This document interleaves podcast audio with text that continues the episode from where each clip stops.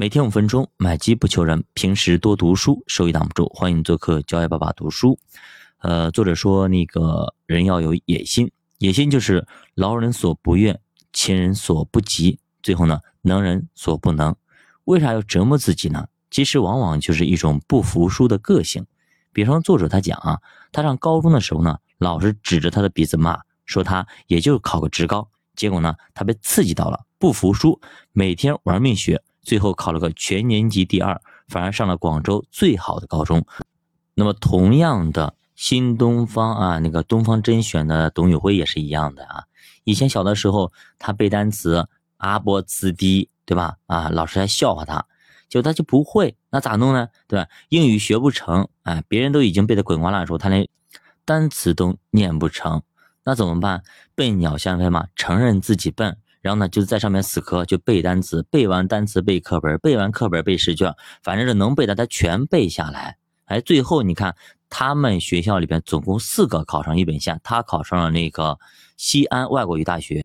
所以很多时候呢，我们需要一点刺激，需要对自己狠一点，才能够成事儿。其实呢，很多人都把野心理解为自己骗自己，比如说喊口号，我要减肥，我要读书。但喊得很凶的人，往往呢不会付诸行动。作者呢管这种叫光喊口号却不见行动，光打雷不下雨，叫做吹牛，而不是野心。骗自己有野心，还有一种方式就是临时抱佛脚。还有几天就要考试了，想起来好好学习了。对于这种学生呢，他通常给予四个字儿，叫做重在参与。作者老师很想帮助每一个学生，但前提是。你自己得愿意帮助你自己，如果你都不愿意帮助你自己，不好意思，别人再怎么拉也拉不起来啊！这叫自助者天助。我帮不把手拉你一把，你得愿意伸手才行。你连手都不愿意伸，不好意思，那没人愿意去帮你。第三个骗自己有野心的方式就是虚幻的力量，比方说下个喜马拉雅，对吧？给那个主播充个会员，加个新米团啊。下个知心球，买个付费的东西会员等等等等嘛，哎，爱爱奇艺等等的会员弄一个，买个健健身卡，但之后呢，很少去健身，很少去听，买一个心安理得。你看看我，我都买了很多东西，买个樊登读书等等等等的，弄了很多，家里买了一堆书，呃，装订的整整齐齐的，摆的很很漂亮，但是呢，从来就没有碰过。那这不叫做努力，也不叫做对自己狠一点。那其实这些人花的钱并不是努力的结清，而是买一个自我安慰而已，跟很多老板在屋里边装饰的买了很多书一样的，那只是个摆设，根本就没看过，看也看不懂。现实当中很多人都会感觉自己怀才不遇，为什么我这么大能耐却无处施展呢？其实并非是你怀才不遇，而是你根本压根儿就没啥能耐。这种人通常来说都有一个特别的特质，我们来看一下，特别爱否定别人，就是个杠精，看到别人哪哪不好，但是自己呢却一事无成。我们俗称杠精。其实随着吐槽大会的盛行啊，现实生活中杠精是越来越多。他们之所以爱否定别人，只是为了想抬高自己，但其实根本就达不到这个效果，反而呢会把自己的人脉搞得非常的糟。别看那个吐槽大会上面吐的槽的嘻嘻哈哈的呀，开开心心的，我告诉你，现实生活中你吐个槽试试看，你会把你身边所有的好朋友、所有的人脉全部吐没有的。什么吐槽大会啊？吐槽是什么冒犯的义务，冒犯的一个艺术。哎，把自己真的往脸上贴金啊！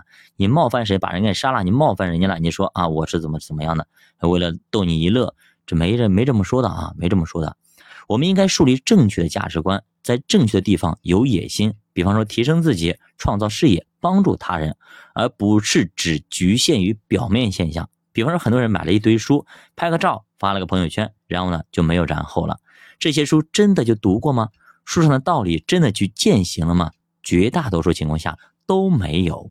比方说咱们这边粉丝大概是九千，但是呢，能够真正的每天完播的人其实只有一两百，最多的时候有一千人。所以那剩下的那么多人都去哪儿了呢？对吧？也就点个关注，也就啊仅此而已啊。有的时候我们去朋友家串门啊，看到办公室里啊、家里呀密密麻麻摆了很多的书柜。我就知道啊，这个人到底他读不读书？凡是书柜特别整齐，装订的特别好，甚至很多书都没有拆过封那种啊，这哥们一定是没什么文化水平，平常呢也不怎么读书。